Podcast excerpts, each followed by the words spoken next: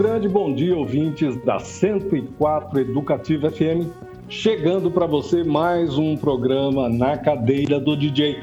A gente está gravando uma série que vai, ela fecha a, essa série com, com o Rui Goldinho, que é um conhecido como biógrafo das canções, se é que a gente pode dizer assim, né? Acho bonito isso. Bonito. Né?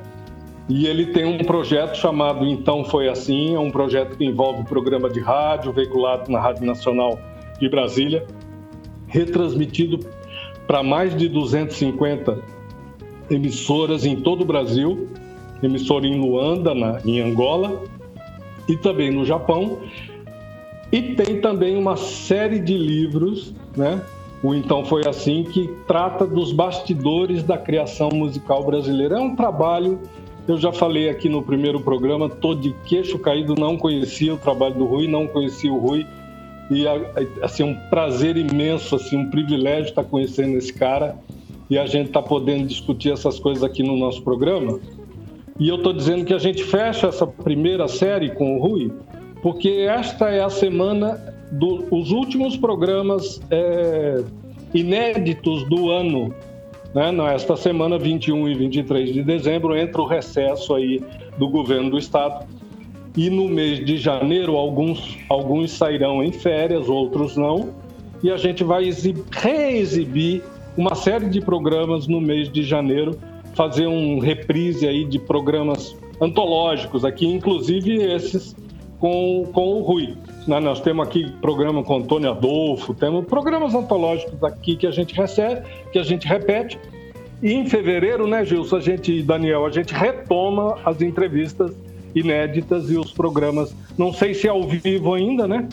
Mas se continuaremos nesse formato. Este é mais ou menos o recado que eu quero passar para você que está nos curtindo aí, que está sintonizado na 104 Educativa neste momento. Então, abrindo os trabalhos deste segundo programa, e outra coisa, no retorno a gente já quer abrir um espaço na grade para esse, para fazer essa ponte, né, Gilson? Com, Exatamente, com, com o programa do Rui. Rui Goldinho, com o programa do Rui, que são programas incríveis. Eu continuei ouvindo aqui né, no, no site lá da, da Abra Vídeo. Fantásticos os programas e a gente quer fazer realmente essa ponte. Eu, é, assim que puder, vou conversar com o presidente da, da, Fertel, o nosso querido jornalista Bosco Martins, que é um cara totalmente aberto para essas questões, vai curtir demais esse, esse, esse trabalho que o Rui vem, vem fazendo. E a gente promete que logo na, no, no, ano, no ano que, que inicia, em 2021, a gente vai estar com isso aí linkado na grade aqui da rádio, junto com o programa Na Cadeira do DJ. Dito isto, bom dia, Rui Godinho. Que prazer falar com você novamente. Te ver aqui, nós estamos gravando pelo WhatsApp. E todos os livros aí, né? O Então Foi Assim, aí a, atrás aí. Muito bacana. Bom dia, Rui. Bom dia, Celito. Bom dia, Gilton. Bom dia, Daniel. Bom dia, ouvintes queridos. Prazer grande estar aqui com vocês na cadeira do DJ.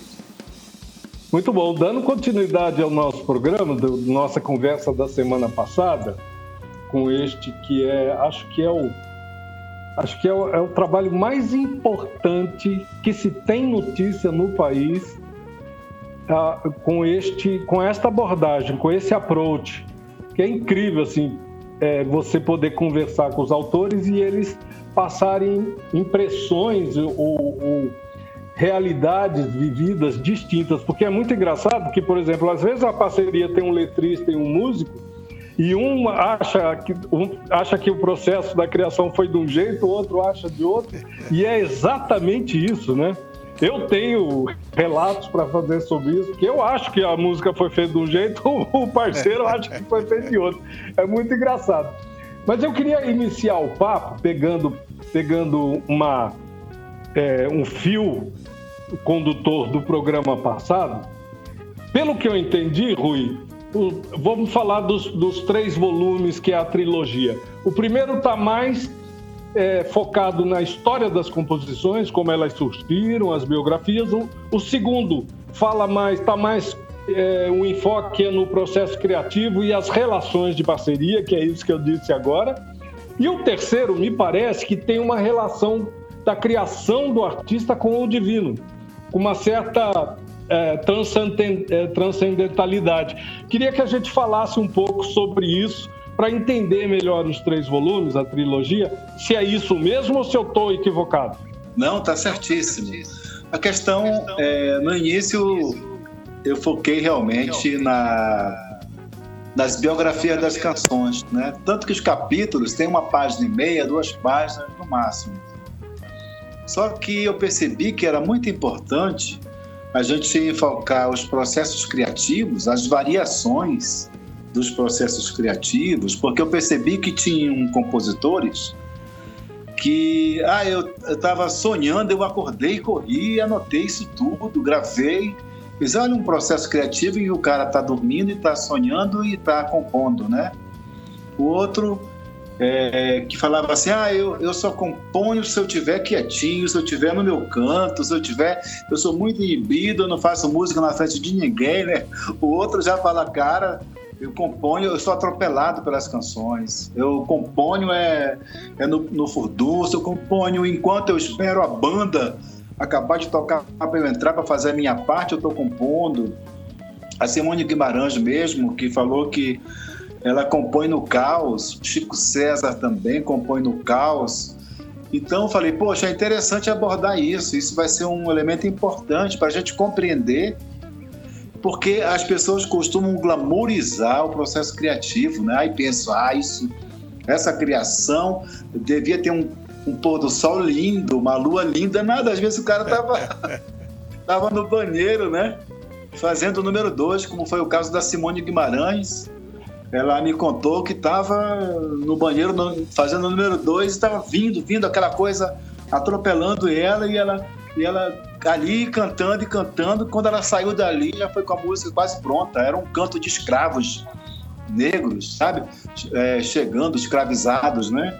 Melhor dizendo, chegando para ela e ela levantou e correu e, e fez um refrão com isso, né? Aí no volume, no volume 3, entrou essa questão, porque eu perguntei pro nosso queridíssimo e saudoso Luiz Vieira, compositor, cantor, é, na verdade, um show, showman, né? É, Luiz Vieira, pernambucano, né? Eu perguntei a ele se ele achava que era um dom divino, né? Essa coisa da criação musical, essa atividade artística. E ele falou para mim assim: em coisas de Deus não se deve bulir. era uma coisa de Deus, não tinha outra explicação, sabe? Aí eu falei, poxa, daí tá uma, uma outra abordagem, né? E aí no volume 4, eu já acrescentei um, uma outra questão, porque eu vou percebendo, por exemplo, eu escuto uma música às vezes, e eu falo, essa música é característica de quem fez a melodia em cima da letra. Já sei, já conheço, né? Aí, quando a pessoa por exemplo, eu pergunto, você usa o instrumento como suporte na sua composição? Ou você compõe assim aleatoriamente, caminhando num parque, tá? Não, eu só componho é, se eu tiver com o meu instrumento. Aí, cara, se a gente vai ver qual foi a formação musical da pessoa, ela, ela não, não fez nenhum curso, não, não, não se desenvolveu na harmonia, no violão. Então, a gente vai perceber pela melodia e pelas harmonias que ela toca pouco violão, sabe? Toca pouco teclado porque ela se limita muito ali no que ela sabe, né? No que ela sabe executar no instrumento. Então, tudo isso eu fui observando. Às vezes eu vou, vou num show, um artista novo, uma artista nova, é, é um, um show autoral, voz e violão, eu fico lá curtindo. Aí eu fico observando essa pessoa do jeito que ela toca, eu acho que ela compõe usando o instrumento, entendeu? Em função da limitação da linha melódica, sabe? E das harmonias. Eu percebo que ela fica só no quadrado ali, né? Ah, faz um dó, faz um mi, faz um ré, tudo ali no quadrado não sai, não faz uma, uma modulação. Então isso se reflete na composição. Então eu saí variando, né? O escopo da pesquisa para abraçar mais ainda essa questão do processo criativo, né? Muito legal. Pô, percepção é, absolutamente correta, né, Gilson? Tranquilo. Que bacana. Não, a gente vai receber esse material agora, né? Porque o, o Rui enviou para a gente esse material para a gente ler e a gente vai se deliciar. Estamos aguardando o correio entregar esse material aqui em casa para eu distribuir. Está tá enviando uma cópia para o Gilson, uma cópia para mim, uma para o Daniel Roquembar e uma para o meu irmão Geraldo Espíndola. A gente vai curtir muito isso aí. É, vamos falar um pouquinho também sobre essa questão da, da inspiração versus transpiração. O que, que você detectou isso nos autores aí? Porque tem muita gente que fala, ah, esse negócio de, de abaixou um santo, isso é balela, tem que trabalhar para tirar a música e tal. Como é que é isso? O que, que você detecta desse, né, nesses casos aí? Pois Rui? é, é outro aspecto interessante. Quando eu fui conversar com o Bibi Blanco, que inclusive é meu conterrâneo, né? Monstro sagrado. Pois é, monstro sagrado. Eu fui conversar com ele, ele falou assim: eu perguntei como é que é seu processo criativo, envolve inspiração, a transpiração. Rapaz, ele ficou muito bravo comigo, falou: inspiração, isso é balela, isso é balela. Me peça para eu fazer uma música para Copacabana que eu faço. Sabe, é motivação. Isso é motivação, sabe? Perfeito, é o, o jeito dele compor, né? É. Mas vocês sabem como é que funciona isso. Às vezes a gente está distraído e vem aquele estalo, né? Ali é a inspiração. É um momento de inspiração. E depois você pode até ralar numa transpiração para transformar aquilo num produto musical, né? Numa canção. É uma Sim. música instrumental. Vocês sabem como é que é. Eu não lembro agora quem foi que falou que a inspiração, não sei se é o Dudu Falcão, né? Dudu Falcão, pernambucano, parceiro de Lenin, ele fala. Grande letrista, né? Grande letrista. Ele fala assim: a inspiração é. Não, o Lenin é que... com. Que é, é, a transpiração que deu certo. ele fica ali, olha. Ele fica ali, ó, em é. cima, né? Transpirando em cima de um pequeno trecho de um poema, querendo desenvolver, e vai, vai, vai, e de repente ela surge, né? Ele fala, é isso. Aí a, a inspiração para ele é a transpiração que deu certo. É bem interessante também, né? Muito bacana.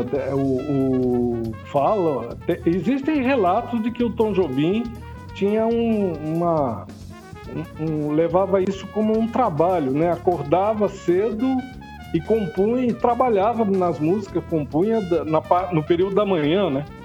Era, era assim, eu, eu, tinha uma rotina, né? Eu não sei se, se você é, conhece esses relatos, Rui, desde que, sem dúvida, é um dos autores mais importantes de toda a história da música brasileira, né?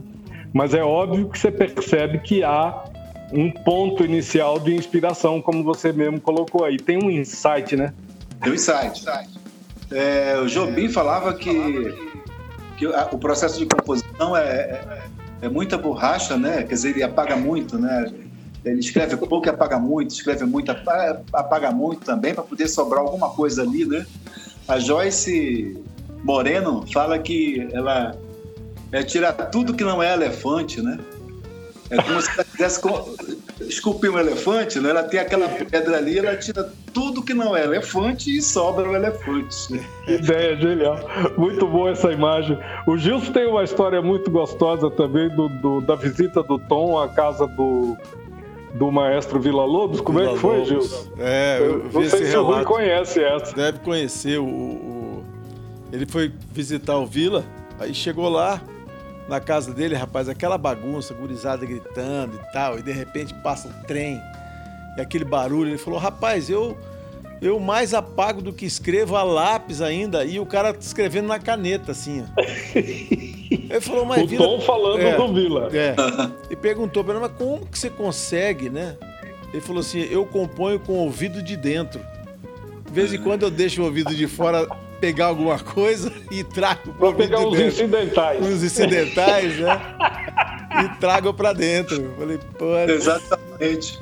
Tem também o lance da relação da letra e da melodia, da harmonia, porque alguns compositores, mesmo aqueles autossuficientes que fazem a melodia e a letra, muitas vezes eles é, a, a fluência com a melodia é maior do que com a letra. Então, o cara pena muito para fazer uma letra, embora ele faça, né? E letras boas, né? Mas a melodia vem, como a, a Joyce, voltando a falar da Joyce, ela fala que a melodia vem na vertical. e cai aqui, né?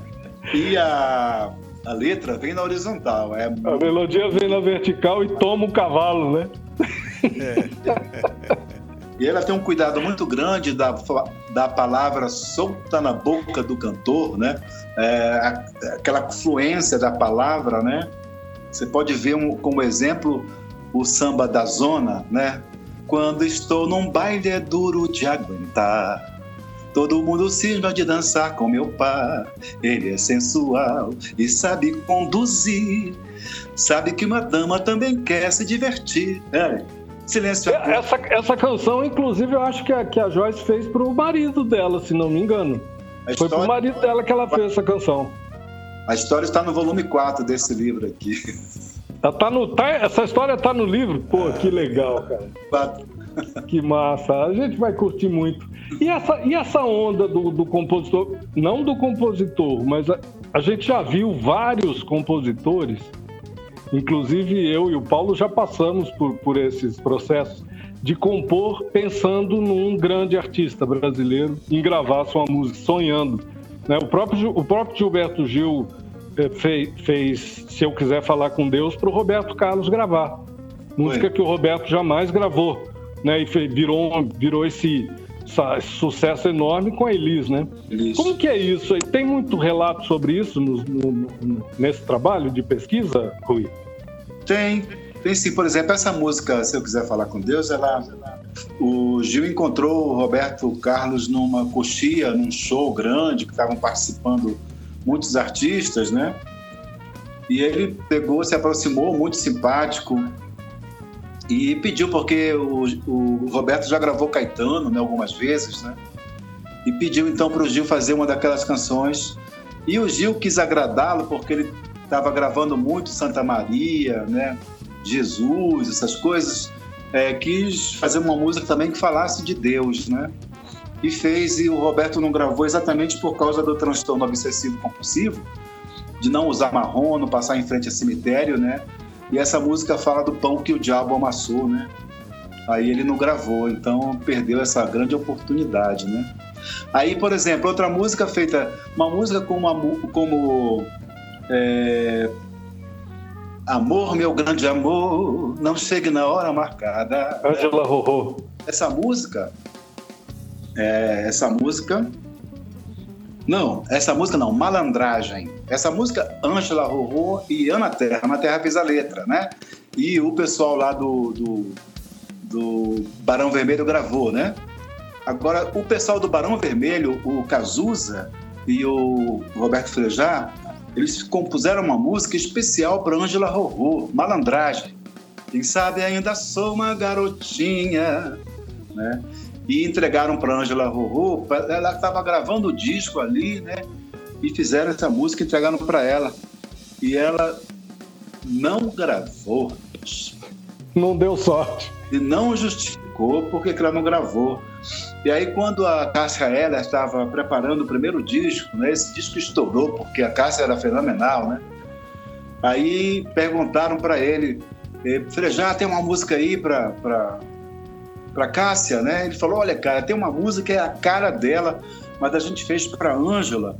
Eu não sei se ela ela não gravou, mas não sei se ela ainda quer gravar. Eu vou ligar para ela para perguntar, né? E a Ângela Rorô, daquele jeitinho dela, né? Desbocada, bem assim, despojada. O Frejá ligou para ela e falou: Ângela, aquela música que a gente fez para você, você você não gravou, você ainda vai gravar? Ela falou: Ah, não gravei não, rapaz. Eu sou puta velha, não sou garotinha, sabe? Eu não consegui me imaginar, não consegui não consegui me encaixar naquela letra, sabe? Você não vai gravar, não. A gente pode dar para uma outra pessoa, não falou para quem era, porque senão ela poderia dizer, não, deixa é. aí, né? É. Aí ela falou, não, pode dar, isso aí para mim não vai servir, não. Foi feito especialmente para ela, a Cássia gravou e foi o primeiro. Estourou no Brasil todo. Não deu sorte, Ângela. É. Rui, vamos fechar o primeiro bloco do nosso programa, nosso tempo já está estouradinho aqui no primeiro bloco. A gente fecha com duas canções escolhidas pelo nosso DJ, especialmente pelo nosso DJ Rui Gondinho, Rui Gondinho para os nossos ouvintes, os ouvintes aqui da 104. Qual você escolhe aí? São duas, viu, Rui? Tem Escravo da Alegria, Engenho de Flores, Luz Estrela. Engenho de Flores, de José Sobrinho. E Escravo da Alegria, de Toquinho. Escravo da Alegria, Toquinho e Mutinho, é isso? É. Com o Toquinho e Vinícius de Moraes. Você podia comentar as canções? Perfeito, posso sim. Escravo da Alegria é uma composição feita pelo Toquinho com o Mutinho, é, numas parcerias que eles faziam clandestinas, porque o, o Vinícius de Moraes, que era o parceiro principal do Toquinho. Clandestinas é bom. e falava assim: Olha, se você me trair, eu te mato. o Vinícius falava isso pro Toquinho? Falava pro Toquinho. Então é o seguinte: é, Escravo da Alegria, eles compuseram naquela época dos circuitos universitários, em que eles cantavam nas universidades, na época da ditadura, né? Que eles cantavam nas universidades. Foi uma época boa de formação de plateia, né? Então eles andavam muito de carro pelo interior de Minas Gerais, nas universidades, cantando, tocando, né?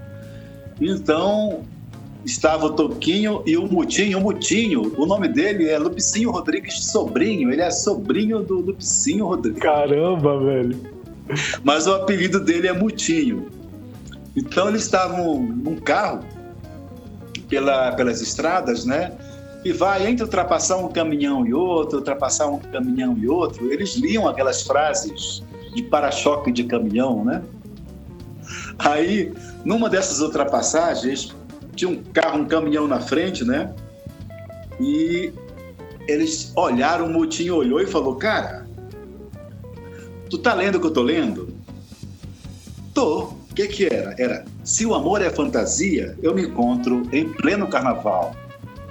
Isso na, no para-choque do caminhão. Aí ele falou, tá pronta, não tá? Aí tá, tá pronta. Aí eles fizeram, né? Essa música muito em cima de uma situação do Toquinho, porque o Toquinho sempre foi um garanhão, né? Sempre foi mulherengo. E nós, é um solteirão, né? Convicto. Só que naquela época, exatamente ele estava por ali, no interior de Minas Gerais, ele tinha conhecido a Mônica e estava completamente apaixonada, jurando que ela seria a mulher da vida dele, como foi, né? Ela casou e teve dois filhos, né, com ele, né? Então ele estava apaixonadíssimo, né? Aí ele se sentiu exatamente como estava a frase do para-choque de caminhão, né? Se o amor é fantasia, eu me encontro em pleno carnaval, né?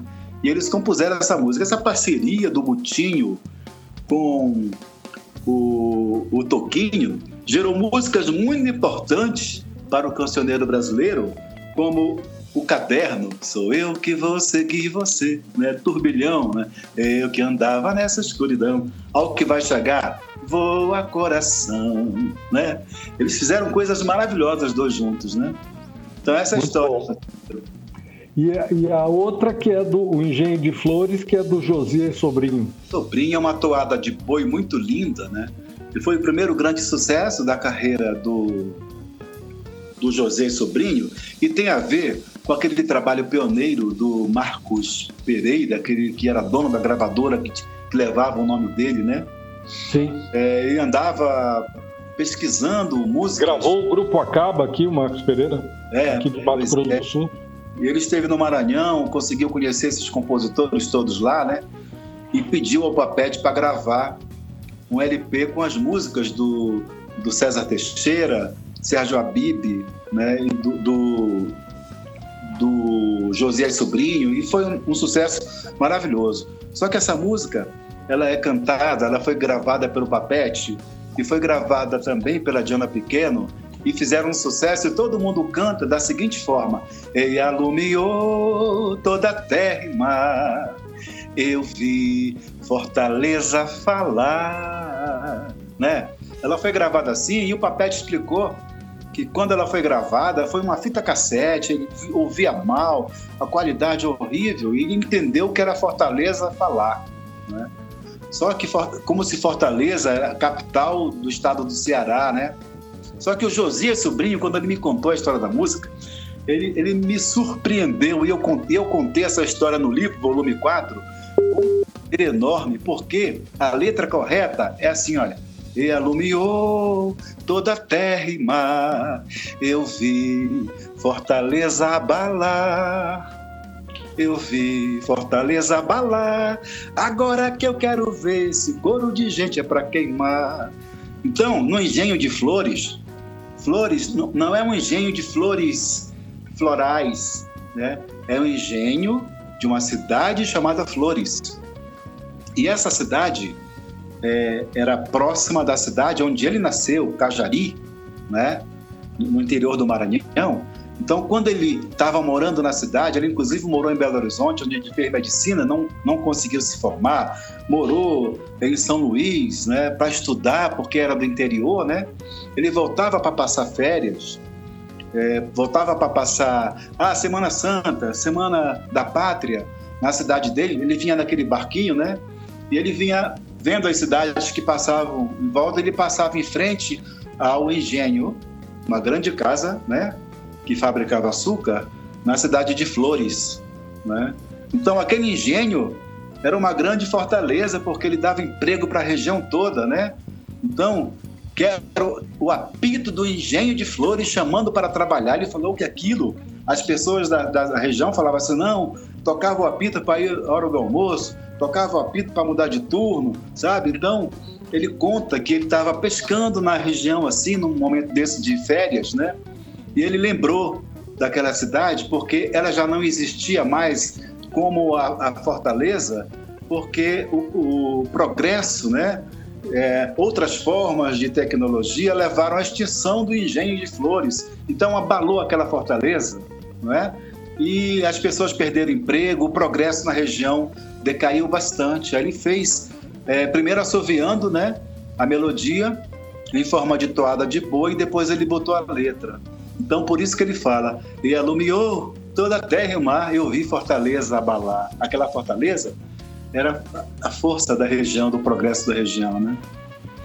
Quero a pila do engenho de Flores, chamando para trabalhar o Flores é exatamente é, com caixa alta, porque era o nome de uma cidade, né? A cidade. E Fortaleza é com caixa baixa, porque não é a capital do. Porque não é a capital. Que história é interessante. Uma força de progresso na região. É bem interessante essa história. Lindo, lindo relato. Vamos curtir então as duas canções, depois das canções um pequeno apoio, um pequeno intervalo com o apoio cultural da nossa grade e a gente retorna com o nosso convidado de hoje, Rui Godinho. Segura aí que é rapidinho, a gente volta já já.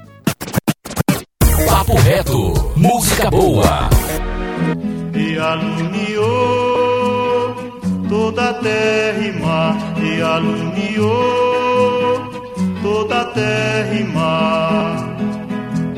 Eu vi Fortaleza abalar, Fortaleza abalar. Agora que eu quero ver esse coro de gente é pra queimar. Agora que eu quero ver esse coro de gente é pra queimar. E alumiou toda a terra e mar. E alumiou toda a terra e mar. Eu vi Fortaleza abalar.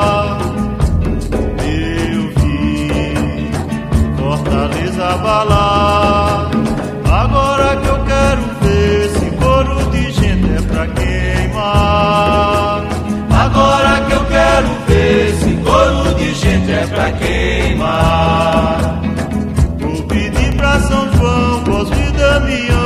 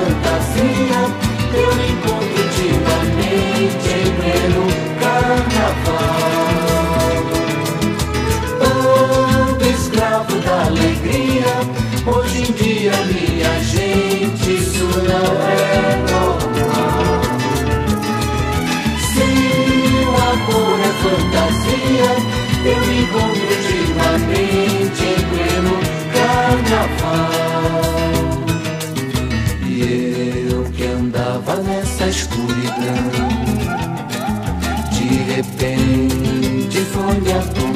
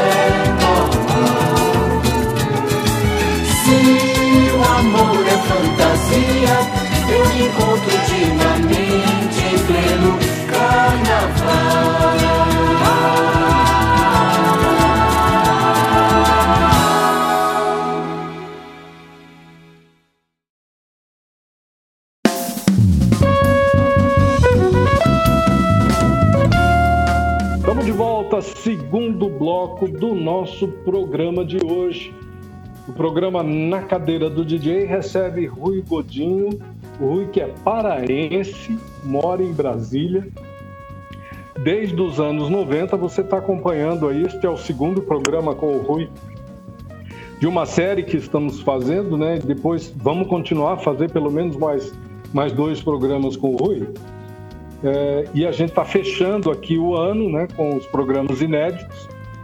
No, no mês de janeiro a gente vai reexibir alguns programas muito, muito bacanas que a gente é, produziu este ano, né, antológicos aí com, com o Antônio Adolfo, com o próprio Rui, com muitos, muita gente boa aí do, do país e também de gente lá fora para a gente curtir um pouco esse trabalho. Em fevereiro a gente retorna com os programas inéditos. Mas neste, neste bloco, Rui, eu queria, no primeiro programa a gente não teve a oportunidade, eu queria que você falasse um pouco sobre você. Assim, normalmente quando a gente entrevista uma, uma, um artista, um, um, uma, uma uma pessoa da, da, da, sociedade, da comunidade aqui, porque a gente não, não trabalha só com artista, né? A gente entrevista aqui gente de todas, todos os setores da sociedade, todas as áreas do conhecimento e do pensamento. Queria que você falasse um pouco sobre você, fazer uma síntese da sua da tua formação, porque você é músico, que eu sei, você morou aqui em Campo Grande lá para os anos 82, 83, você cursou advocacia, né? Queria que você falasse um pouco sobre você, para o nosso ouvinte saber exatamente com quem é que a gente está conversando, que não é pouca coisa, não. É, pois é. Essa ligação com a arte, eu já me vi com, quando criança, né? Como uma pessoa que gostava de escrever, achava bonito algumas, algumas coisas que escrevia e que sentia que é, uma das suas artes seria a poesia, né? Eu, com 14 anos, eu fui fazer teatro no Grupo Experiência, que é um grupo bem famoso lá em Belém, né? Só que eu já fui muito impregnado pela arte musical em função do rádio, ouvindo rádio desde bebê ali, né?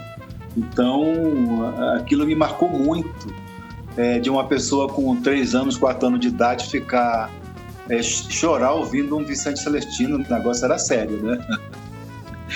E depois eu lia muito, né? Fazer teatro e percebia que a minha construção é, teórica estava indo de vento em popa. Só que eu era de uma família pobre e percebia também que a minha construção material estava prejudicada, né? Que eu precisava estudar muito para poder passar num concurso e ter grana para poder estar nos lugares, né? Frequentar lugares legais, ter roupas. E aí eu comecei a estudar muito passei dois vestibulares, os dois para direito, e passei no concurso do Banco da Amazônia, que é um banco federal que inclusive tinha agência aí né, em Campo Grande. Quando eu fui para aí, eu fui como funcionário desse banco, né? Então, só que eu percebi que a minha vida seria um estrago, né? Seria um desperdício se eu se eu continuasse naquele banco, porque não tinha nada a ver comigo aquela atividade, né?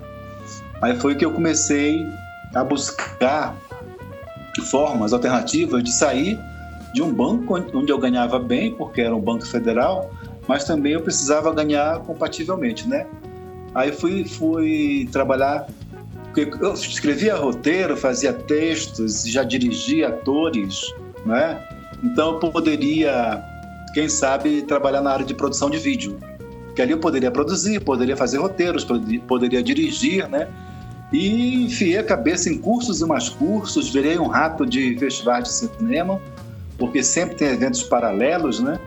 É, ah, curso de roteiro, curso de direção, curso de produção, fazia todos, assistia muitos vídeos e muitos filmes e entrei nessa área exatamente para poder ter né, um, um, uma remuneração compatível, né? E a partir daí Comecei a viver perigosamente, porque nem sempre os grandes projetos estavam presentes, né? Mas eu vivia muito feliz porque eu estava fazendo o que eu gostava, como estou fazendo até hoje, né? Então, tenho hoje uma saúde de ferro. Acabei de fazer um check-up. tudo certinho, né? Exatamente porque a gente vive assim, sorrindo, que nem você está sorrindo agora, Celito. Você também é um artista e sabe disso, né, Gilson? Opa. Sabe que é bom, cara. O cara... Eu, eu gostei do passei a viver perigosamente. Genial, cara. É. Daí para frente eu trabalhei muito com vídeo, até que chegou um momento em que eu parei de, olha, eu tô só dirigindo vídeo para os outros, fazendo roteiro para os outros, produzindo para os outros, inclusive CDs. Passei a me dedicar. Uma filosofia de vida que eu tenho é preencher lacunas. Então, aqui em Brasília, quem é que produz os músicos independentes? Ah, não tem. Ah, não tem, então vai ter agora, que sou eu. Aí produzi Xangai, Nilson Chaves, Celso Adolfo, muitos amigos queridos, Zé Omar, né? É, o Saulo Laranjeira, o Dércio, Dércio Marques, que é um, né, já se foi, né, um saudoso, né? E Kátia Teixeira e outros que vinham aqui, Rui, dá uma força, dou, sabe? Vamos lá. E sempre por missão, nunca profissionalmente. E esses programas de rádio que eu fui criando, como Roda de Choro, então foi assim, esse projeto então foi assim, sempre são projetos que preenchem lacunas. Tá faltando isso? Tá, então eu vou entrar aí, né? Então, é exatamente esse, esse é o perfil. Né? Tanto que eu nunca trabalhei num, num grande show comercial de pessoas que têm condição e que têm seus agentes, né? têm seus patrocínios. Nunca trabalhei. Eu vou assistir, mas eu não, não trabalho. É Impressionante isso. A, a, o casting de produção de shows em Brasília do, do Rui Gilson. Olha, olha os artistas que ele produziu em Brasília. É uma coisa fantástica, né? Só realmente, assim, classe, a nata, da, da, música. Né? Da, a música que, que, não é mainstream no, no país, né? Não. Que é uma. Ah, desculpe a expressão, uma puta música que esses caras produzem. Nada tem que ver com o mainstream, né? Não, não é isso, Rui? Exato, é. E depois viraram amigos, isso tudo Aí depois eu fui entender, olha só como foi tão bom para mim, né? Produzir Celso Viafra, Vicente Barreto, é, Jean e Paulo Garfunkel, né? Lá de Paulo. Então, depois de tudo isso, na hora que eu vou fazer o livro, eu chego com um artista, né? Muitas vezes é, por exemplo, Tunai. Tunai, né? Sim, tá louco. Ele, Tunai. Ele falou: Não, deixa eu dar que eu vou te dar uma força. Eu vou te levar na casa do Dalton. Perfeitamente. Eu fui para o Rio e ele me levou com o Dalton. Então ele me levava, me apresentava. Olha, tu precisa conhecer o Rui, cara. É? Me levou na casa do Milton Nascimento, cara. Chegou lá, não, tu vai conhecer o Milton, eu vou marcar lá porque ele é meu compadre. Ele abriu portas, né? Como outros artistas abrem portas, como provavelmente depois que vocês conhecerem os livros, vocês vão querer, além das músicas de vocês que eu vou fazer, já, vou, já marquei entrevista com o Celite, depois vou fazer com, com o Gilson, aí depois vocês vão abrir as portas do Geraldo Espíndola, né? Com toda certeza. Já está aí também marcado comigo, né? Então, quem sabe, ah, já fiz com o Guilherme Rondon também, então quem sabe a gente não, né, não vai ter essas portas abertas aí. Grande Guilherme, meu compadre, um dos grandes compositores brasileiros, espetacular, né? Muito bom mesmo. Vamos, vamos abrir essa porteira aqui do Mato Grosso do Sul, Rui, para poder conversar com esse povo. Para a gente saber o que eles pensam, né, cara? E, isso, e, é, e ter isso registrado, né? Essa memória é muito importante. Eu já comentei no. Acho que comentei com você no primeiro programa, né? A gente viveu muito tempo ilhado aqui, né, o Paranazão, cercado aqui pelo Paraná e pelo Paraguai, e agora estamos tá, vivendo um novo momento, né, que o Mato Grosso do Sul está começando a ser descoberto pelo, pelo Brasil, né? É um, é, um, é um Brasil muito particular esse aqui, né? Como é também o, o, o particular o Brasil nordestino, o Brasil do Rio Grande do Sul. Isso é muito, muito bacana que você esteja é, disposto a, a, a, conversar com os artistas, com os compositores daqui e revelar para o Brasil essas, essas lupa, canções. Né? É, revelar essas canções, né? Colocar na. Colocar na, na roda. roda. Muito bom. Que bom. Vamos fechar então o segundo bloco do nosso programa. Que bacana saber um pouco da tua história. História bonita, relato muito bonito. É, muito brasileiro, né? É um case totalmente brasileiro, Totalmente né? brasileiro. As pessoas realmente, as pessoas de, que têm, que levam, que levam a vida a, corre atrás né, do conhecimento e se importam realmente com questões importantes para o país, né, como você. Um momento tão, tão difícil que nós estamos atravessando agora. Você comentou aí o, o- o- no primeiro bloco é, alguma, alguma, algum relato do Chico César e eu me lembrei que eu recebi. O Chico César ele é muito amigo do meu irmão Gerry e da TT também. Eu, eu conheço, mas não, não temos assim uma relação próxima. Alzirinha, não né? tivemos oportunidade, é, da Alzira não tivemos oportunidade, né, de prosear, de- mas assim, ele, ele acabou chegando no meu WhatsApp uma, uma, uma marchinha de carnaval que ele produziu, que Muito é boa. a marchinha da vacina. e eu recomendo aí aos ouvintes prestar atenção na marchinha da vacina do Chico César. Espetacular. Vamos fechar então o segundo bloco do nosso programa com mais duas canções, Rui. Vamos. Duas para fechar o bloco. Duas estrelas e depois de Não Vou Sair. Beleza. Tem luz? Pode comentar as canções pra gente, por favor? O Estrela é uma composição feita pelo Manauara Vinícius Cantuária. E essa música dele, ela nasceu, ele morava no Rio. Ele foi para o Rio com muito jovem, muito um garoto ainda, né? Adolescente. E lá se turmou, foi, ele estudou no Colégio Santo Antônio, um colégio onde estudaram muitos artistas, né? Então ele logo, logo já era baterista de Caetano, participou de algumas bandas como Tigre de Bengala, né? E ele tocava com, com Caetano, gravava com Caetano e com outros artistas também. E essa música ela nasceu da seguinte forma: ele morava com Arnaldo Brandão, também que é outro instrumentista né, de, de grande reconhecimento, que tocava com a Gal, com Betânia, né? E com o próprio Caetano, participou daquele grupo Brilho, né? Ele morava Com na Cláudio Zoli. né? Morava na casa do Arnaldo Brandão. E numa ocasião lá, era o show dos Doces Bárbaros. E ele, o Arnaldo Brandão pediu para ele: falou, olha, depois do show dos Doces Bárbaros, vai ter a festa do aniversário da Betânia. E eu vou com a, com a minha mulher, a Cláudia, né? E você queria saber se você tem condição de ficar com o Rodrigo, era um bebezinho, filho do casal.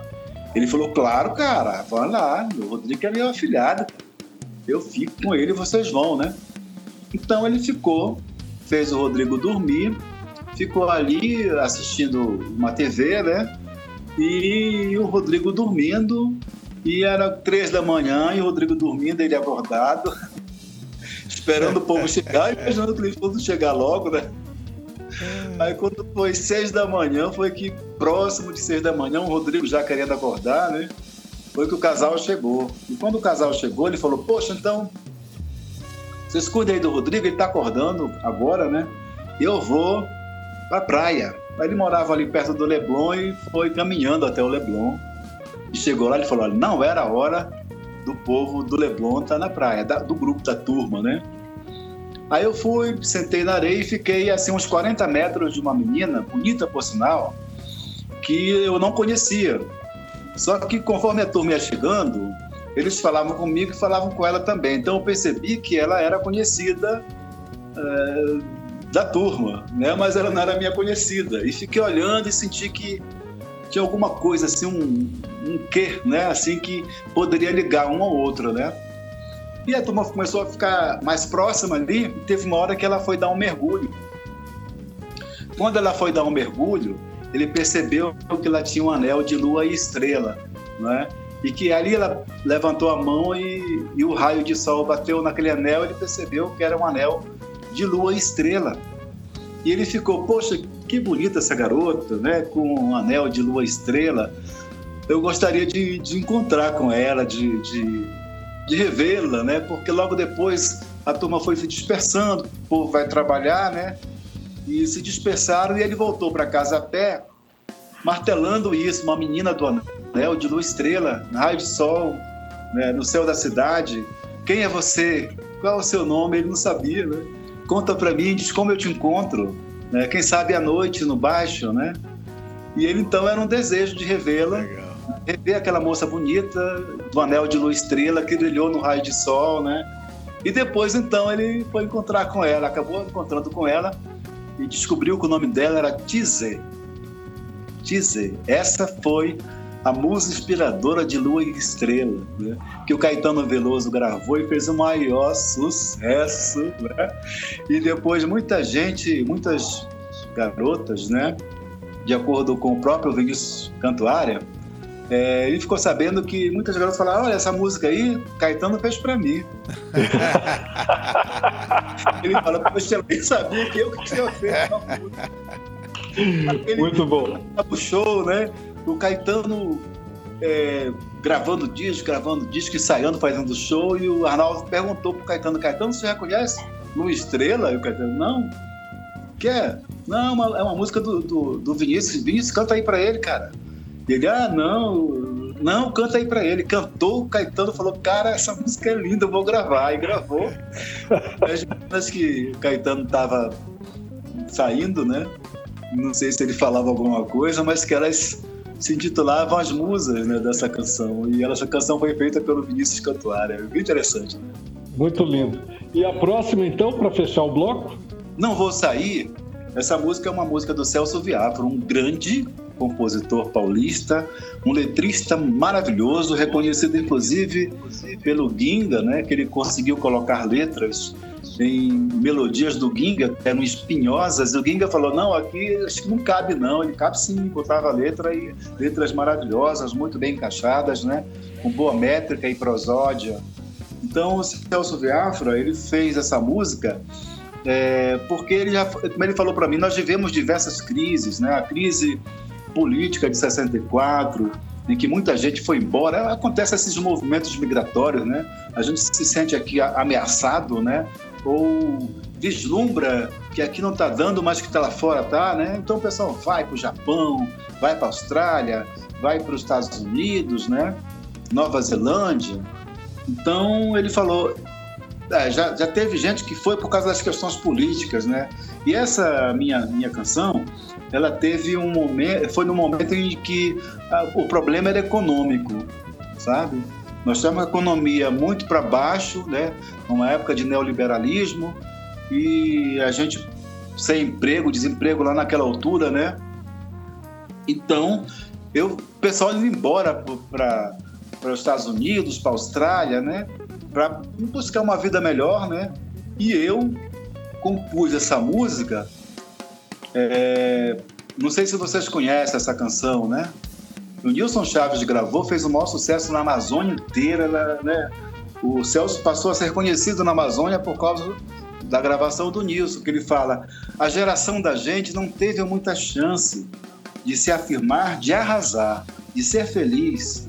Sem nada pela frente, pintou aquela chance de se mudar, é, de se mandar desse país. Aí você partiu para o Canadá é, e eu fiquei no já, né? Mas quando eu estava me arrumando para ir, bati com os olhos no luar. A lua foi bater no mar e fui que fui ficando. é linda, é muito bonito.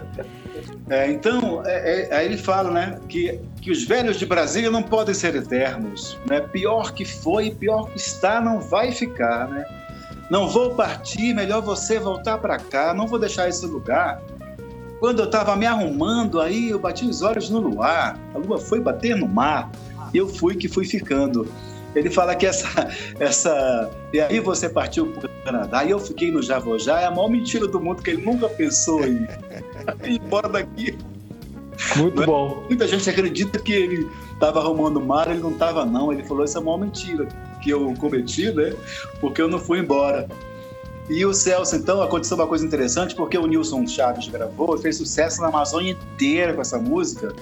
E o Celso, então, foi convidado pelo Nilson, né?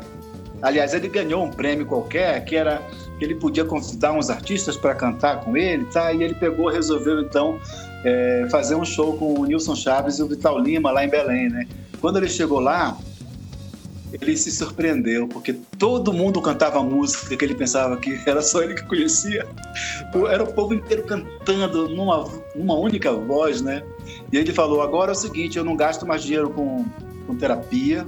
Sempre que eu tô mal, eu vou para Belém. o famoso dá só alguém, né? Muito bom. É Vamos isso. curtir as duas canções, então. Depois das canções, um pequeno intervalo com o apoio cultural da nossa grade e a gente retorna para o último e derradeiro bloco do nosso programa de hoje. Segura aí que é rapidinho a gente já volta. Solta o som, DJ. Solta o som, DJ.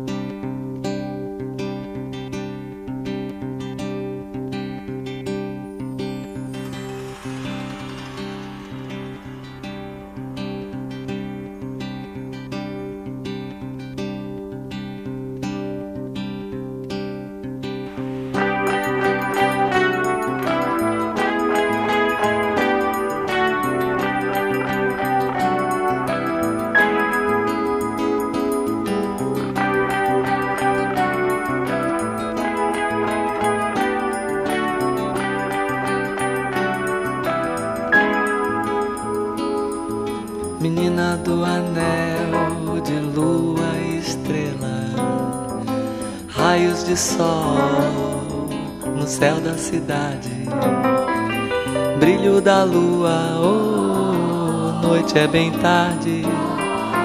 Penso em você, fico com saudade.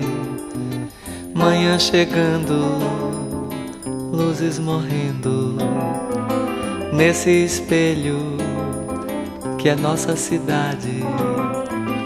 Quem é você? Oh, qual o seu nome? Conta pra mim, diz como eu te encontro. Mas deixa ao destino, deixa ao acaso. Quem sabe eu te encontro de noite no baixo. Brilho da lua, oh, noite é bem tarde. Penso em você, fico com saudade.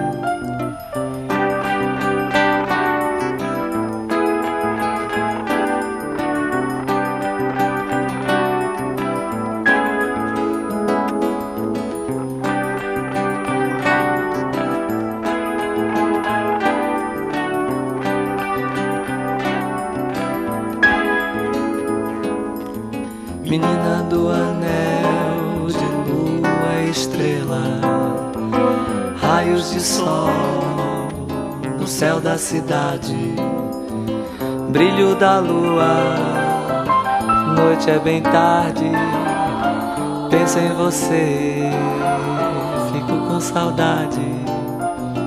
Manhã chegando, luzes morrendo nesse espelho que é nossa cidade. Quem é você? Oh, qual o seu nome? Conta pra mim, diz como eu te encontro. Mas deixa ao destino, deixa ao seu castro. Quem sabe eu te encontro de noite no baixo. Brilho da lua, oh, oh, oh, noite é bem tarde. Penso em você, fico com saudade.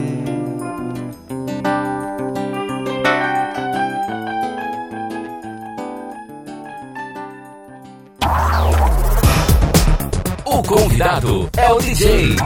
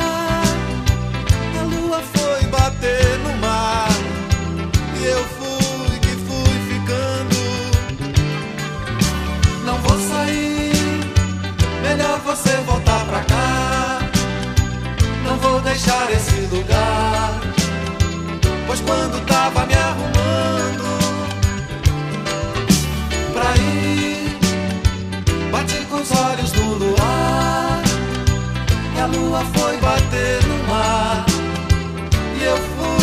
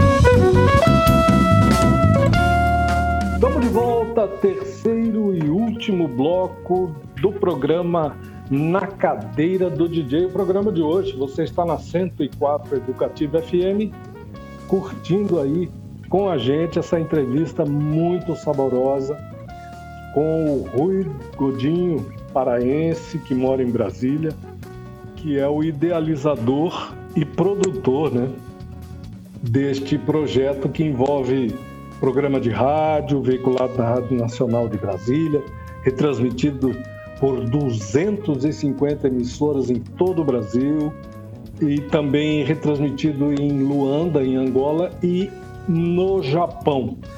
O projeto também é, traz uma série de livros, né, os, os, livros. Então foi assim os bastidores da criação musical brasileira. O Rui que é conhecido como o biógrafo das canções, um trabalho realmente fantástico de de projetar uma luz a, a, ao processo de criação dos autores, né, do, dos letristas, dos, dos trilheiros, né, que são os compositores que só fazem a, a trilha, não fazem letra, ou dos compositores que fazem letra e música também, compositores que fazem letras para outros músicos que fazem letra e música. Então, é, é um livro realmente, os, os livros, né, trilogia, e esses dois novos volumes que estão chegando aí porque tem um agora tem um volume que, que eu acho que já foi lançado, né, é, Rui, que trata do, da música no, do Nordeste do Brasil, né? Tem, é, é mais voltada para o regionalismo, digamos assim. E tem mais um novo livro que eu queria que você comentasse com a gente nesse último bloco. É, em 2018, eu fui convidado para escrever um livro nos moldes da mesma linguagem que eu escrevo essa série para a música do Amapá. Aí a gente escreveu e lançou em 2019. Ah, é do norte, então, não é do nordeste, do norte. Então foi assim compositores amapaenses, né? E que é, inaugurou uma sequência de livros que a gente vai dedicar a regiões, né? Tanto que o próximo que a gente pretende lançar em 2021 vai ser o Então Foi Assim, compositores mineiros. Mas também tem já o compositores nordestinos, né? E quem sabe alguns, daqui a mais uns anos, aí eu não faço os compositores do Mato Grosso do Sul, né?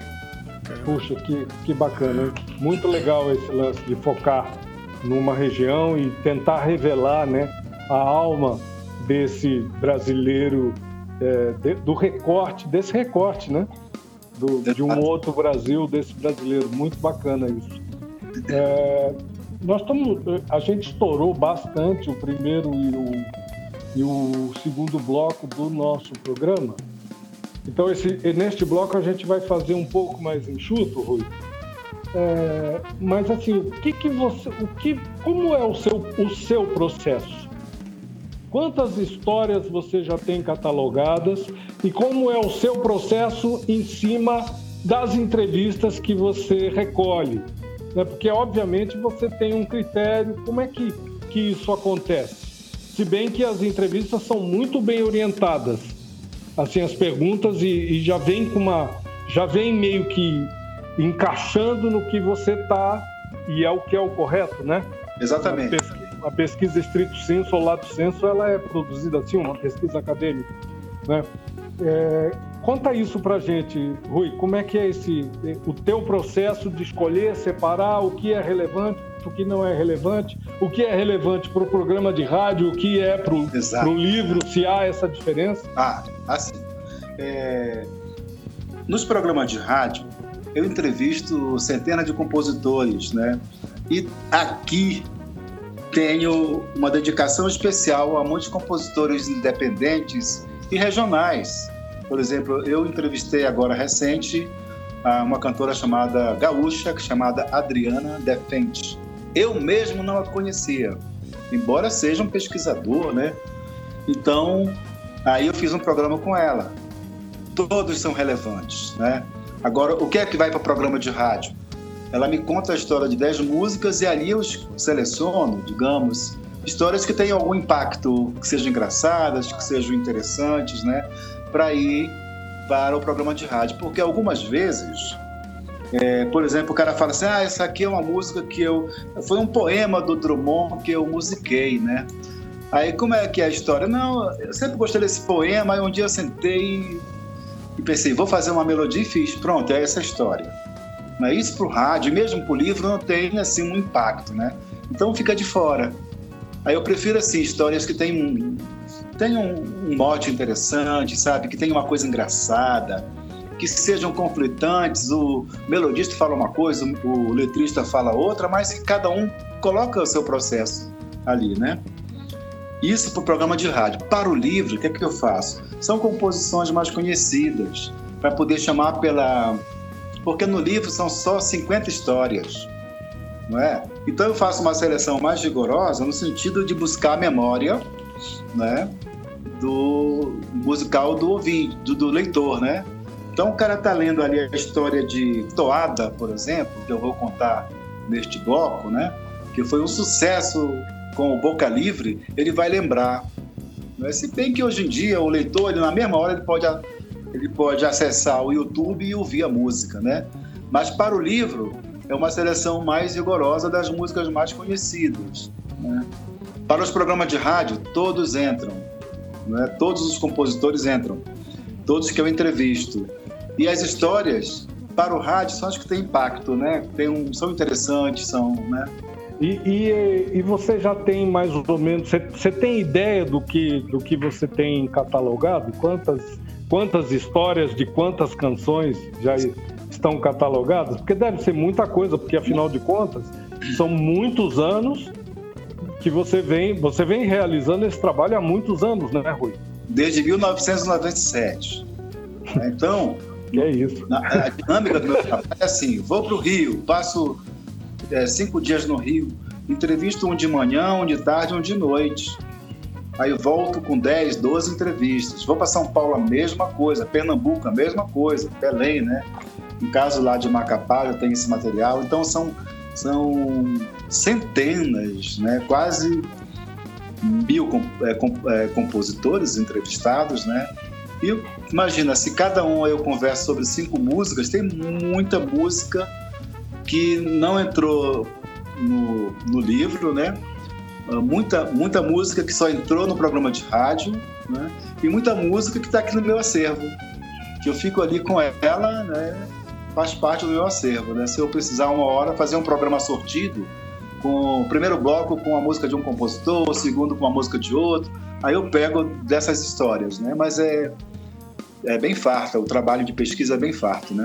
Você programou lançamento para a trilogia ou, ou programou lançamento separado, livro por livro? Como foi esse processo? Porque você faz um lançamento, não faz? Faço. Cada, como matéria-prima é música, em cada lançamento de, de um volume, eu faço uma, um show. É, no primeiro volume, eu, eu montei uma banda com quatro pessoas e eram oito intérpretes, convidados aqui de Brasília. E o convidado especial foi o Tavito, do Clube da Esquina, né? que contou a história de Rua Ramalhete e cantou em seguida. Né? Mas a maioria das histórias do primeiro volume eu que contei, usando exatamente as minhas habilidades como ator, né? eu contando, dramatizando as histórias e entrava um, um intérprete diferente e cantava para ilustrar. No segundo volume eu tive Clodo Ferreira, autor de Revelação, sucesso na voz de Fagner, né? como convidado especial, e o Celso Biafra. E também aqui de Brasília, um, um pessoal de Brasília. Sempre faço um show. No volume 3 veio o Tunai. Na trilogia veio Geraldo Azevedo. Aí foi só com Geraldo Azevedo, ele contando as histórias dele e cantando as, as músicas dele, né? No volume 4, lançamento com Celso Adolfo e o Jean Garfunkel, e mais Sandra do Ailib daqui de Brasília, e uma cantora Natália Lima de Brasília também. E assim vai. Então eu vou fazendo shows lá no Amapá. É, na verdade, não foi, não teve um show do, do, lançamento do livro. Foi um show com artistas locais que iam cantando as suas canções, até que chegou o momento, porque é um evento da prefeitura, e eu deixei que a dinâmica do show fosse deles, né? Aí lá pelas tantas o prefeito me chamou, me apresentou, falou que eu tinha de fazer lá, e a gente lançou o livro, né? Fez, fez os autógrafos, então foi um pouco diferente, mas, por exemplo, quando eu for lançar os compositores mineiros, logicamente eu vou, vou lançar lá em BH, né? E vou convidar alguns artistas mineiros que são amigos para estarem presentes. Tomara que o Bituca esteja. Ah. O negócio é o seguinte: você, obviamente, é, a gente tem, tem, tem percebido cada vez mais, né, e, e o Brasil vem sofrendo ataques em, em setores importantes da, da, para o desenvolvimento do país. Um dos setores que a gente observou logo no início deste novo governo foi o Sistema S. E a gente sabe da importância do SESC, o, o papel que o SESC tem desenvolvido é, em, em, vários estados brasileiros no sentido de abrigar e criar é, ferramentas para a difusão da cultura, da cultura de, cada, de cada região. E aqui, particularmente no caso de Mato Grosso do Sul, nós temos uma novidade incrível aqui, que é a Plaenge, né, Júlio, que tem apoiado eventos é, culturais, musicais aqui dentro da cidade, o que é uma coisa assim extraordinária, né? Que a gente tem que valorizar muito. Eu imagino que você tenha seus apoiadores, eu acho importante que a gente falasse sobre isso no fechamento deste bloco, antes da gente escolher as canções que, que encerram o programa e comentá-las, né? Mas eu, eu acredito que você tenha apoiadores, né? Eu acho importante a gente falar isso, porque dá visibilidade para isso, traz uma contribuição importante aqui para a região também, né? É, volume 1, 2 e 3, a Caixa esteve presente, o Sesc esteve presente. É, a trilogia foi foi patrocinada pela Oi, com o apoio do seu braço cultural, a Oi Futuro, e também por intermédio da LIC, que é uma lei de incentivo à cultura local, com o apoio da Banco Obras, que é um clube de hotéis que me deu hotéis e passagens aéreas para onde eu quisesse, exatamente para pesquisar. Isso, um pesquisador, é uma coisa fantástica, Nossa. né? O volume 4, aí, aí já não, não existia mais, porque já foi na época do Temer, já tinha começado essa marginalização e estigmatização dos artistas, a Caixa já estava envolvida com a questão do, do, da Lava Jato, a Petrobras também, então já tinha, junto com a ética, assumiram os patrocinadores, né? Então nós ficamos, o SESC não entrou porque já estava ameaçado, então nós tivemos que fazer, viabilizar o volume 4 com uma campanha de venda antecipada, né? Agora, para o lançamento do volume 4, nós estamos, nós criamos uma alternativa, ou seja, é, é, existe uma área da economia que está numa séria crise, morrendo de sede, e existe um aquífero Guarani, né, que são os recursos provenientes dos 6% do imposto de renda de pessoas físicas, né, que a pessoa física pode investir até 6% do seu imposto em projetos culturais aprovados pela Lei Federal de Incentivo à Cultura. Só que não existe essa cultura aqui no Brasil das pessoas investirem seu imposto em projetos culturais.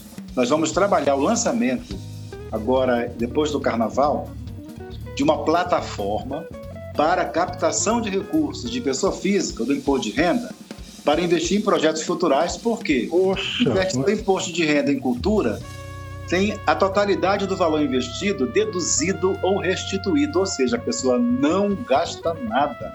Ela Mas que ideia fantástica. E ainda... Quer dizer que nessa plataforma o cara vai poder se cadastrar e, e fazer a sua opção.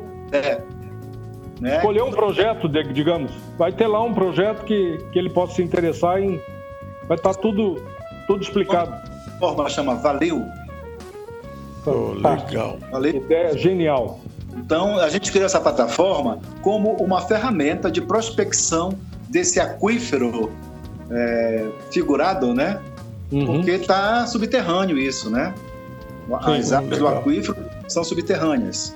A gente sabe que existe que elas podem matar a sede né, desta área da, da, da economia que está em crise, né? Então, essa ferramenta Valeu.art é que vai prospectar nós vamos falar muito sobre isso depois, né? Porque é uma plataforma nacional. Você pode Sim. ter projetos aí hospedados na Valeu e captar. Do... Não, a gente retorna em fevereiro com os programas inéditos e até lá isso já, já deve ter já andado bastante, forma, né? né, é. né Rui? Para a gente voltar e fazer outro programa, que a gente volta para fazer outro programa, mas mas eu acredito que, que a, o Valeu Ponto Arte já, já deve estar tá bem encaminhado por aí nessa altura do campeonato, né? Depois do carnaval não dá para dizer exatamente que é depois do carnaval, porque a gente nem sabe se, se haverá é. carnaval. Mas vamos tomar como base a data do carnaval, meados e final de fevereiro, início de março, sem dúvida, não é isso? Isso. Ó, realmente, assim, muito importante. Queria sublinhar isso aí essa, essa ideia, essa contribuição sem precedentes aí de criar uma plataforma que a pessoa física possa ir lá e optar em apoiar um projeto. É tudo que queremos, né? Eu quero que o dinheiro do imposto que eu pago, que não é pouco, para manter a produção da cultura brasileira, manter viva a produção da cultura brasileira. E como eu, existe muita gente que pensa assim e acho que essa plataforma vem ao encontro, né? Não de encontro, né? É, vem ao encontro, né? Exato. Não tem nada de encontro aqui. Muito bom. Vamos fechar então o programa com mais duas canções é, escolhidas pelo nosso DJ, o Rui Godinho. Claro, claro. É, Toada é um grande sucesso do Boca Livre, de 1979, um fenômeno independente. Eles venderam mais de 100 mil cópias é, de uma forma muito espontânea, porque os programadores musicais das rádios, né, como não existia o jabá naquela época, eles tocavam espontaneamente, o Brasil inteiro né, consumiu essa música. Então essa música, a melodia dela nasceu numa fase em que Zé Renato e o Cláudio Nucci também concorda, eles passavam muito tempo durante o dia é, dedicados à música, ou seja, compondo ali, sentado com o instrumento, compondo, buscando linhas melódicas, né? Então, o Zé Renato, no apartamento que a mãe deles tem até hoje, eu acho que ele mora lá hoje, né? O Zé Renato. Ele compôs a primeira parte dessa melodia. Emperrou, não saía dali, e aí ele pegou ligou para o Cláudio Nutt, pediu para o Cláudio passar lá para ele mostrar essa primeira parte, para o Cláudio fazer uma, uma segunda. E o Cláudio fez de uma forma muito que o Zé Renato falou, jamais pensaria é, numa coisa parecida, né? O Cláudio falou assim, faz o seguinte, vai, vai cantando, vai cantando, vai cantando, a primeira parte tá agora da primeira, a gente puxa, olha só como tá aqui já, olha, você puxa daqui e faz a segunda. Então, ele pegou um, uma célula melódica da primeira e, e, continuou na segunda, sabe? Aí concluíram o, a melodia e eles precisavam de uma letra. E o parceiro assim primordial deles para letras, porque eles faziam parte de um grupo chamado Cantares, né? Antes de se tornarem Boca Livre, eles faziam parte do Cantares. E antes disso ainda teve o um Momento 4, que eles cantavam com o Edu Lobo. O Edu Lobo levou os caras né, no projeto Pixinguinha, por aí tudo, eles cantando lindo, aquelas vozes agudas. Né? Então eles. É o Juca Filho, rapaz. Um cara que é roteirista da TV Globo, desses programas de humor, né? Então o Juca, que também é instrumentista, também canta, cantava nesse Cantares, fazia parte desse grupo, né? Ele fez a letra, pegou e falou: Deixa que eu faço, né? E a letra, ele se inspirou porque o tio dele tinha fazendas no interior de Minas, numa cidade chamada Oliveira. E lá ele conheceu uma menina que ele não disse o nome para mim, mas ela tem CPF, né? Ele não disse o nome para poder não causar ciúme na esposa dele atual, né?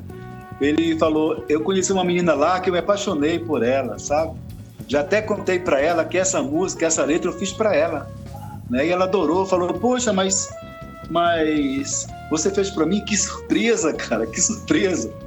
Ele falou, Rui, agora a novidade, assim, de tudo, o inusitado dessa música, é que essa minha musa, né, essa pessoa que eu, que eu tive essa paixão por ela, ela é louca, ela não é morena, vem morena ouvir comigo, saca?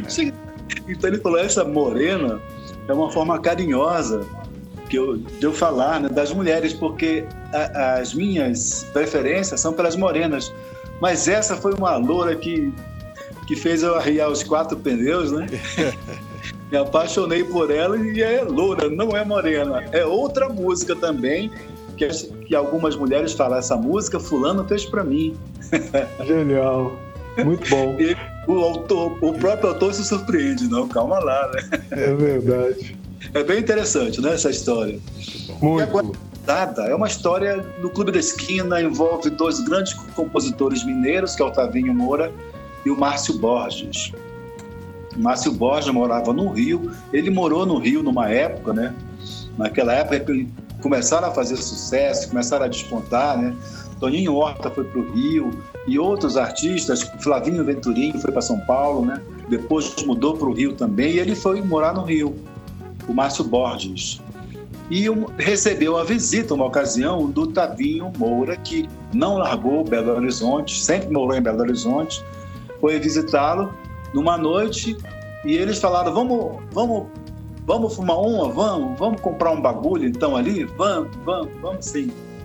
Aí saíram os dois e foram até o, o pé do morro, chamaram um garoto daqueles lá e falaram: olha, é isso aqui tudo que eu quero, tá? Deu dinheiro pro garoto, o garoto subiu no morro para ir buscar né, a erva. Aí eles ficaram lá embaixo esperando os dois conversando. Nisso, chegou, rapaz, uns cinco carros da polícia, tudo com sirene ligada, tudo no pé do morro. O Rapa. Tava Chegou o Rapa. um escarcel, o povo descendo, os militares descendo armados, eles subiram aquele início de morro, né? E eles ficaram estáticos, falaram, cara, tomara que esse moleque não me volte agora. Toma encomenda, porque não vai dar certo. Eles ficaram assim, falaram, olha, deve ter durado isso tudo aí uns 5, 6 minutos, mas para nós durou uma eternidade. A gente ficou ali, ó, sem reação, né? Os caras cercaram muito próximo da gente, subiram o morro e da mesma forma como eles subiram o morro, eles desceram, entraram nos carros e foram embora com as suas sirenes ligadas, né? Não demorou muito, o garotinho chegou e entregou o pacote, eles foram para casa, chegaram lá ainda com comentando, né? Com as mulheres, o susto, cara, que susto a gente passou agora, tá e tudo mais, né? E foram abrir lá o- a encomenda e foram verificar que era forro de colchão. Putz, Era uma, uma falsificação da erva que eles queriam, É, pá, a maconha era forro de colchão. sabe? Que história engraçada. E olha só que letra. Não sei andar sozinho por essas ruas, sei do perigo que nos rodeia, sei dos ca- pelos caminhos, não há sinal de cais, mas tudo me acalma no seu olhar. No seu olhar. Que letrista Muito extraordinário, Márcio Borges. né? Tá louco. Bom, com essa história incrível aqui contada pelo Rui, é, por esse perrengue que passou aí, passaram os dois, os dois autores da canção cruzada, Tavinho Moura e Márcio Borges, a gente encerra o programa, obviamente cruzada com o Zizi Posse, quem canta é Zizi, e o Toada com o Boca Livre. A gente vai se despedindo aqui do Rui Godinho, deixando aqui amarrado, né? Para que em fevereiro a gente retorne aí com mais algumas alguns programas, né? Para a gente fechar a nossa série de programas aqui com o Rui. Você fica durante esse período aí do recesso de final de ano, e mês de janeiro, com reprises aí, né? A gente vai reexibir, né? Alguns programas fantásticos que, que a gente produziu esse ano, né, Gilson? isso aí. Desejando a todos o melhor Natal, né? Num ano muito louco como esse de 2020. Um Natal em que a gente ó, toma cuidado, evitar, né? Aglomeração, fazer mais no- na base do petit comitê para se proteger aí, que a vacina está chegando. E um ano novo realmente em que a gente, toda a população brasileira possa ser vacinada Muita saúde, um né? pouco professor? melhor, sair um pouco melhor, né? Porque é preciso ter saúde para fazer o que é preciso fazer por esse país. Isso aí. Obrigado, Rui. Muito obrigado também, um grande abraço a todos, um grande abraço nos ouvintes e até o ano que vem. E aqui a gente homenageando o nosso rei Roberto Carlos. Rui Godinho, pai! Conversa afinada. Na cadeira do DJ.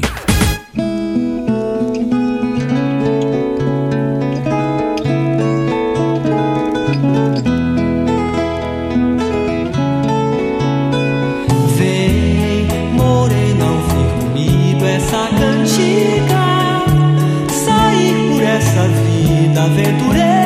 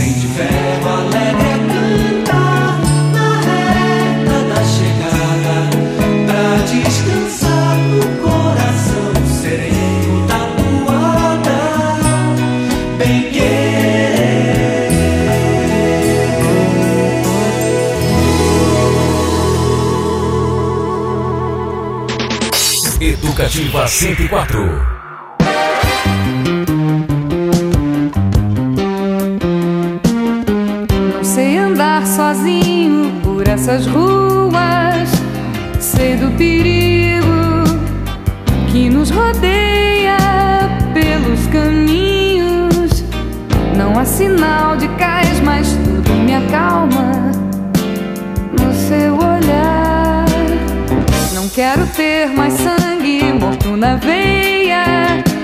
Quero o abrigo do teu abraço que me incendeia. Não há sinal de paz, mas tudo me acalma no seu olhar. Você parece comigo, nenhum senhor te acompanha. Você também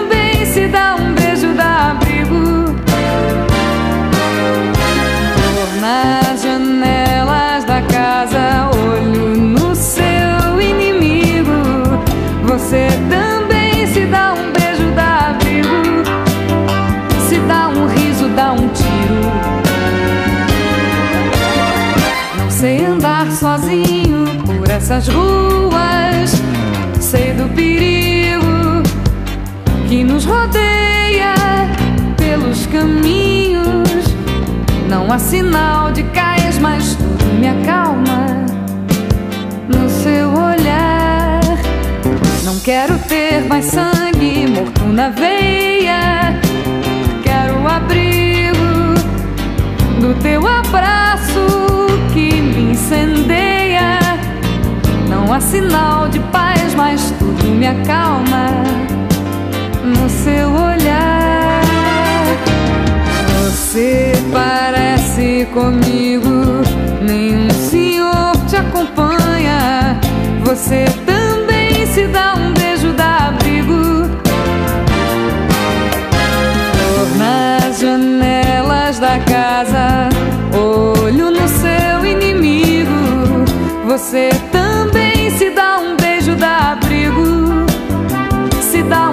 dá um tiro. Você parece.